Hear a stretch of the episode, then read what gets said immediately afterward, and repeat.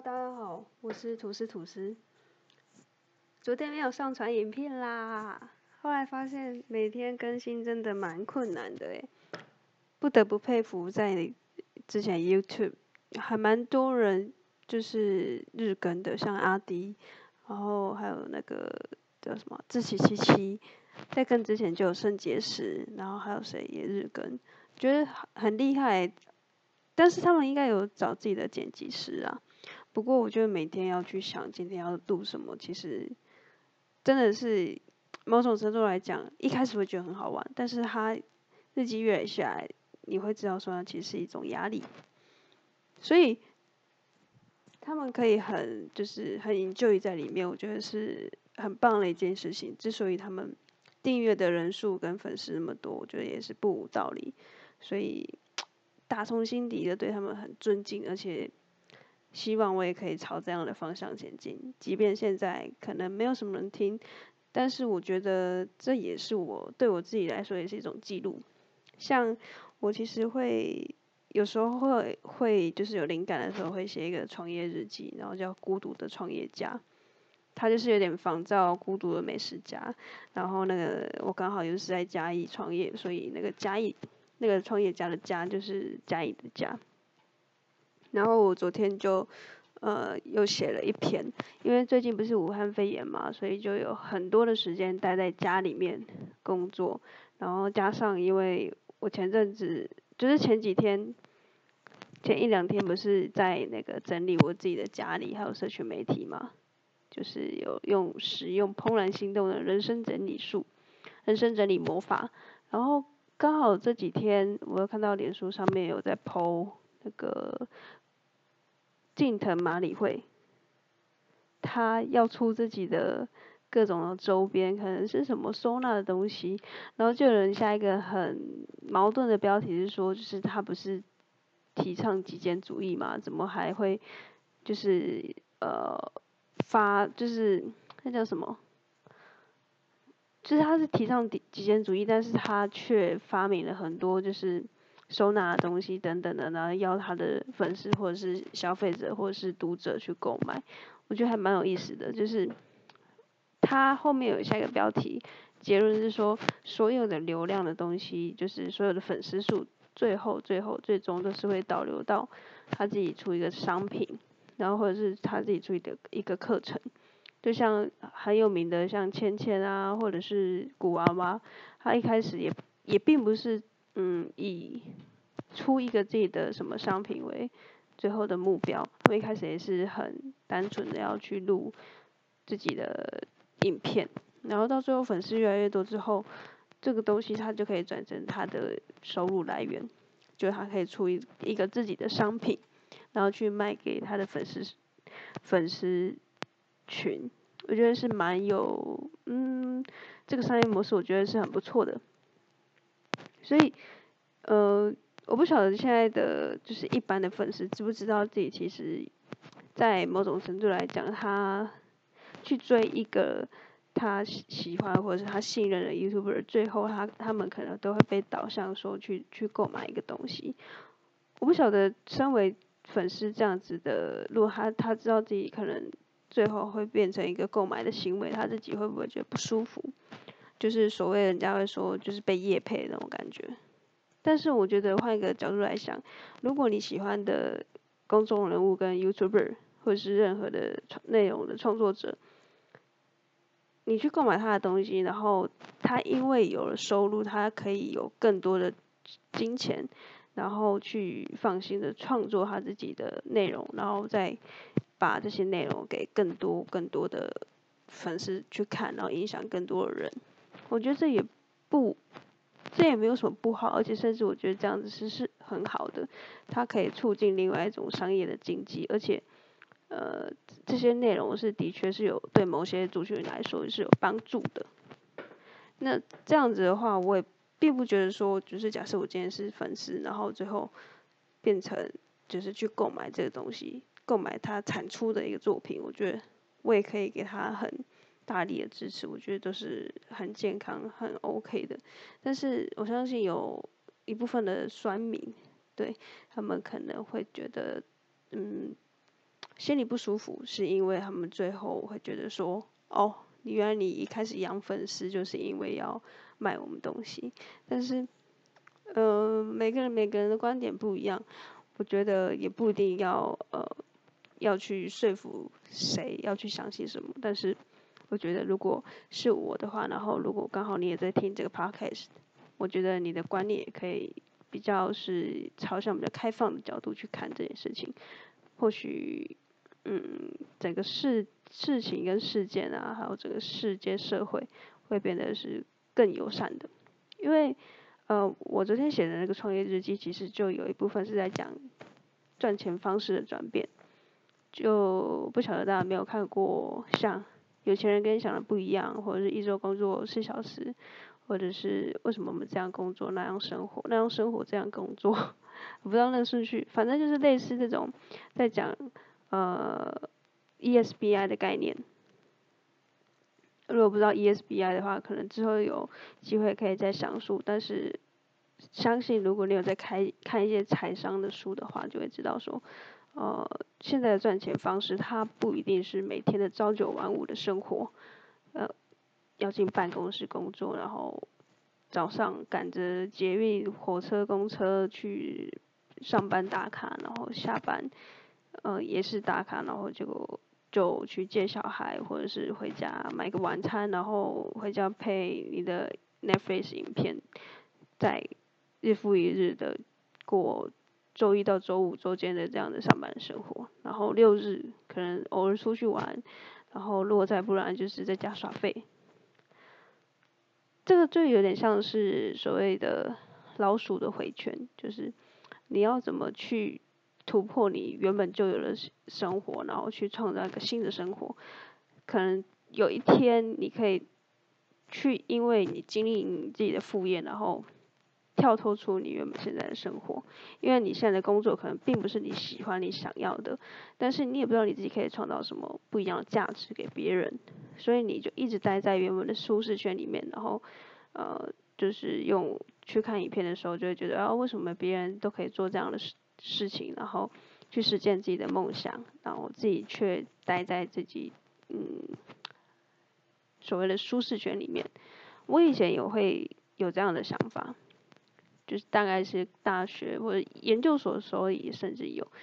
就是我研究所可能还比较清楚一点，但是那时候那时候的转变是这样子，大学是完全不晓得，大学只知道说不知道自己要的是什么。然后就一直看影片，然后一一直就是一直在看一些无谓的影片，没有营养的影片，就可能类似影集啊，或者是肥皂剧等等的。到了研究所之后也比较好，就是我会去参加一些工作坊或者是营队。这种营队就是在可能在举办这些活动的时候，是用两天一夜的方式，或者三天两夜，让你有一个。就是成果发表的机会，就他会帮你分组，然后一组可能大概六到七个人，然后你们要去提出一个专案，然后会有一些评审老师给你们一些意意见，类似有点类似微信的创业的这种提案。我后来发现我其实还蛮喜欢参加这种活动，而且我很享受在当下说，就是别人投以一个，嗯，觉得你的能力很好的一个投以这样的眼神给你，然后。我也很享受在其中，就是带大家讨论报告啊，然后呃，可能在中间的时候，我可以担任什么样的角色，然后可以给我的团队什么样的价值。我觉得在那个研究所期间，我觉得比起大学是更明朗一些的。但是参加这些营队过后呢，我也没有马上的去，就是在研究所毕业之后就去创业，或者是。嗯，去找一份我的 dream job，因为我发现我真正喜欢的东西，我不知道这个我喜欢的东西到底是有什么样的职称，我可以去搜寻什么样的关键字，然后去找到我的梦想中的工作。就是我大概知道说，哦，我很喜欢呃社会观察学，然后我很喜欢心理学，然后我很喜欢就是呃可能写文章啊，分享一些我我自己的知识。那我不知道这东西到底有什么样子的一个工作跟职称是可以统包的，就很像说，呃，你今天去应征一个工作的时候，你会知道说你在一零四上面你会打什么样的关键字，比如说你是应征老师，你就会打老师；那如果你是应征呃会计员，你就会可能打会计师；那如果你是应征律师，你就去你就会打律师嘛。但是我并不知道我要下什么关键字才会 找到这样子的内容。那在这个状况下呢，就是因为我那时候在台北嘛，然后我就想说好，我就呃去参加一些就是就业博览会，就是像那种校园很一大群那种，就是各各各个大小企业有没有在那个摆摊的地方。然后就是会，他们请自己的工作人员在那边，然后你可能借由去逛逛他们摊位的时候，听他们讲他们的理念，然后就会知道说，哦，这东西到底是你想要的。那我很记得那时候我大概参加了一两场，呃，甚至两三场。那里面的类型就是有生生物科技、生技类的，跟像台大办，它可能就是。它没有分生机类或者什么类，它就是所有的东西都有。你想到就是一类人文类的、二类的、三类的等等。那是我印象很深刻，因为我觉得它其实是可以在你还不知道方向的时候，你可以借由这样的方式去大海捞针，是地地毯式的去 尝试这些东西到底是不是你想要。结果我很有印象，我之前在嗯生计的时候，生计类的就业博览会，我觉得。嗯，特别的没有没有成就感嘛？因为其实生计类它就是分像，因为我是读医师检验医检师，那你要么就是走临床，你就是去医院；你要么就是走研究，不然就是去当业务。但是我就卡在，我觉得我想要当业务，但是我并不觉得我的口才有好到可以去说服一个人。购买我们公司的东西，又或者是我不敢去陌生开发，我那时候是相对比较没有自信的，就比起现在来说，然后而且我我并不觉得我可以办到这件事情，所以我就去读了研究所嘛，因为我觉得研究所相对来讲是比较安全的选项，我还是一直有在呃进呃，等于说我我是在晋升，然后呃再怎么样我也有一个学位。而且这个东西就是你是往你的内心去发展的，而不是向外去扩展。就是读完研究所之后，我就想说，我想要当业务的心，其实它并没有被消灭，它没有被呃磨灭。说我是因为读完研究所，发现我我也没有特别喜欢研究这件事情，我觉得好像有点无聊。就是我当然可以坐在一个办公室里面很久很久，但是研究所他研究的东西对我来讲是。嗯，他没有办法立即变现的，而且研究所它未来的发展性可能相对来讲是比较少的。如果你要再读，就可能读博班，然后博班毕业可能就读个，你就可能当研究员或者研究的助理。那对我来说，它的未来发展性是我比较嗯没有兴趣的，所以我就呃研究所毕业的时候，硕班毕业之后我就。去参加博览会，然后遇上了一个，因为我去又到各个摊位，然后去询问就是业务相关的工作，然后他们当然也会去看你个人特质，之后也会看你的履历上面的一些简表，比如说你有社团的经验，或者是你有担任什么系学会的干部啊，或是你可能曾经在嗯班级担任什么样的。呃，干部班带嘛，或者是等等之类的，那他就会发现到说你在学校如果都没有这些简历的话，等于是你是空的，你这个人是空的。你你知道那个概念吗？就是你拿着履历，然后它里面就会，因为你是新鲜人嘛，那你一定就是学校的活动去代表你这个人的简历，但是你又刚好没有参加活动的时候，你。这个人完全就是没有任何的可以参考的依据，所以是很吃亏的。因为在大学的时候，我并不觉得我要去参加各种各各式各样的社团，或者是拓展我自己的人脉，或者是去参加什么系学会。对我来说，那东西呃离我很遥远，而且我不喜欢管那种人的事物，因为觉得在大学的时候要去管人的事物是特别麻烦，因为大学生你也知道非常懒散，所 以大家很不团结，下了课大家就鸟兽散，然后你要去把自己嗯当成一个 leader，然后把大家拿一个网子网在一起，这件事情是很困难的。即便那时候被提名当班带，我也不晓得为什么大家都很喜欢提名我，但是在那个当下，我并不觉得我是很享受在那个其中的，我就觉得我自己是被陷害，然后我还有时候被私还在私底下生闷气，说为什么他们都要害我？但是后来想想，别人会提名你就可能代表他他们有看到你什么样的特质。你特别的具有领导能力吗？或者是你讲的话别人比较愿意听，又或者是你有什么样的特殊的人格特质，让他们觉得你适合？所以如果呃，我希望如果你现在有正在听这个这段 podcast，然后你现在在读大学，或者是你即将进入大学，甚至你是高中生，如果有人提名你当什么样的班级干部，我都嗯。非常的，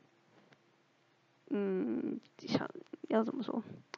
我我应该要觉得说，就是你应该可以尝试看看的。但是如果你真的不喜欢的话，我觉得也没关系。但是如果你觉得好像可以又好像不可以的时候，我会倾向去推荐你去尝试看看，因为你并不知道你你就是适不适合嘛。但如果唯有你去做了、去执行了，你你才会知道说这东西是不是你想要，你喜不喜欢。那不喜欢了，你下次就跟你的同学说不要再提名我。但如果刚好是你喜欢做的事情，我觉得就是一举两得，因为你喜欢，然后你的简历上面也会出现一条呃一个经验，你的经历也会有一番的成呃成果展现在你的这个。大学的生涯或是高中的生涯，然后在你去提出像相关的备审资料啊，或是履历的时候，就会有迹可循。所以，我也呃，如果我的大学可以再重来一次的话，我觉得我会去参加社团，然后去参加活动，去及早的去找自己。因为我后来呃，就是创业之后，我才跟我。的同事聊天，发现到，呃，原来是也有很多人很早就知道自己要做什么，然后他们相对于，因为他们是比较早知道的嘛，他们才刚大学毕业就很清楚知道自己的志向，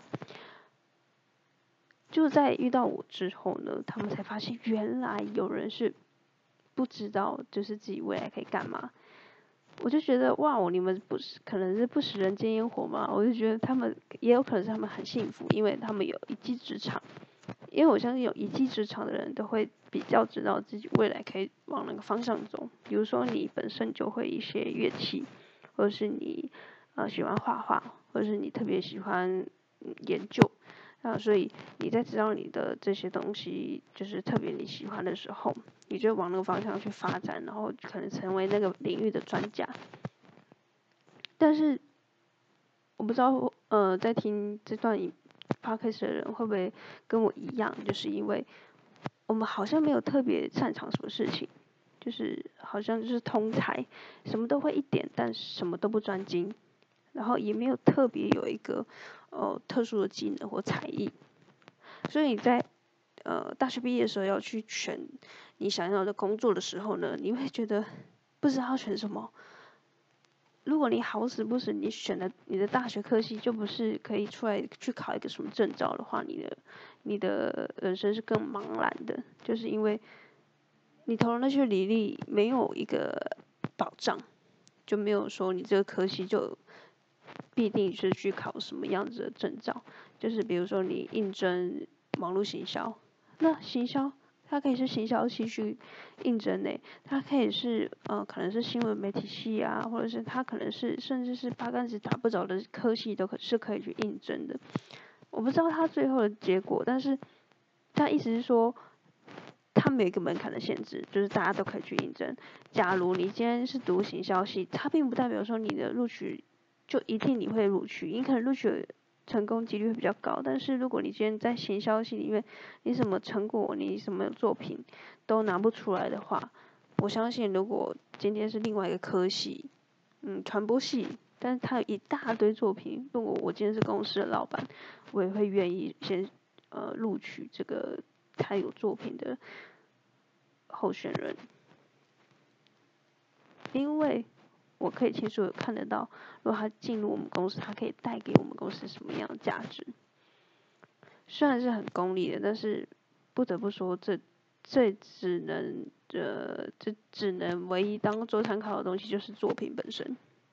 就带到说，我刚才不是说提到说我研究所的时候，其实就对于一些我我没有办法用具体的语言跟关键字去把这些事，把我喜欢的事情给。给呃画一个轮廓出来，比如说我现在举例哦，我之前很喜欢看 TED，所以我去听很多 TED 的影片，甚至于参加他们的校园的，不是我们自己的校园的演讲。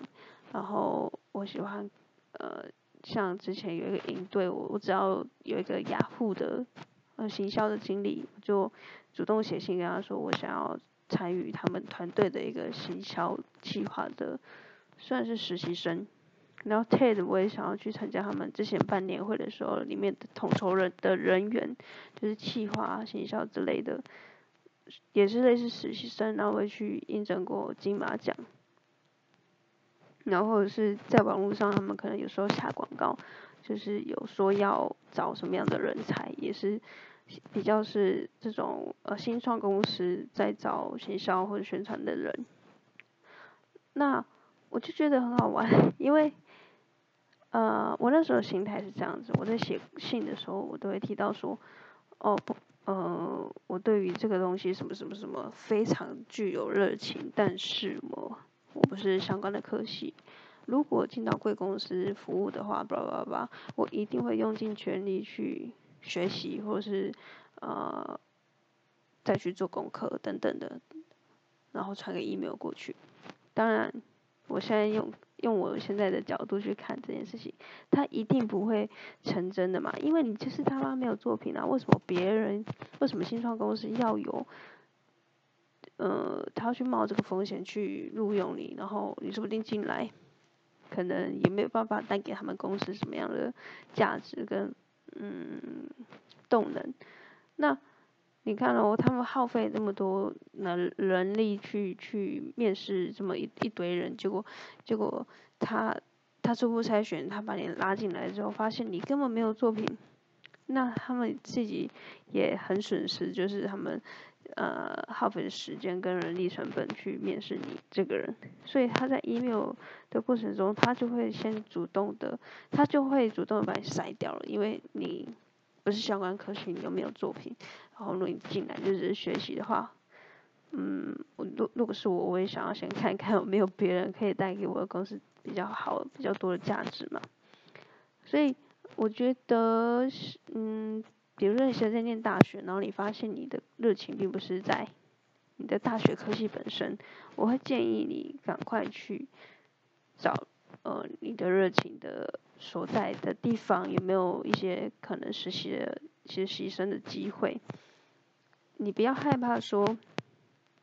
呃他们会拒绝，因为一定会被拒绝，因为你就没有相关的科系的背景，你人家透过四年的专业的训练，但是你却是零诶，你要怎么去跟人家呃竞争？所以你你尽可能要去找一些实习的机会。然后不管是用任何的方式去接触，或者是你参加社团的经验，去跟他说你可以办到，然后可不可以给他一个机会试试看，给你自己的一个机会试试看，因为在累积这样的经验之后，你再去投，再去跳更有呃规模的公司，或者是你比较喜欢向往的大品牌的时候，才有比较有基底，或者是呃筹码去跟人家谈说你尽管你不是练。相关的科系，你也可以带给样他们什么样的价值？所以这就是我这集主要想要说的，就是啊，我其实这集并不是要讲这些，但是我不晓得为什么我讲到这里来。我一开始是设定说我这一集是要讲我昨天写创业日记的内容，但如果大家这边也没有不好，也 OK，就是很 free 的一个 podcast 的内容。然后如果想要知道我日记的话，我我明天讲，就是我写的我的孤独的创业家第八集。我从去年不知道几月的时候就开始写，但是更新的频率大概就是一两个月出一篇吧，就是因为刚好记录到最近武汉肺炎源源端的关系，所以我在整理的过程中的一些心得。然后我觉得昨天我写的这篇是其实是蛮精彩的，啊，如果我记得的话，我们就明天再分享我的 EP 八的日记。好，那。这集就到这边，就是我这集是主要分享的是，如果你今天是大学生或者是高中生，那你发现你的热情并不在你现在所读的科系，然后我会我在刚刚的过程中有建议你应该要怎么做，你应该要先去找相关的实习的经验，然后或者是去参加社团，然后你你先去把自己的呃你的备审资料。所需要的这些资料，先去想办法，先去收集好，然后等到真的要应用这些资料的时候，你就只是负负责统整而已。然后希望你听到这集影片，这则 podcast，然后如果你刚好要准备学车的备审的时候呢，说不定就可以带给你一些帮助。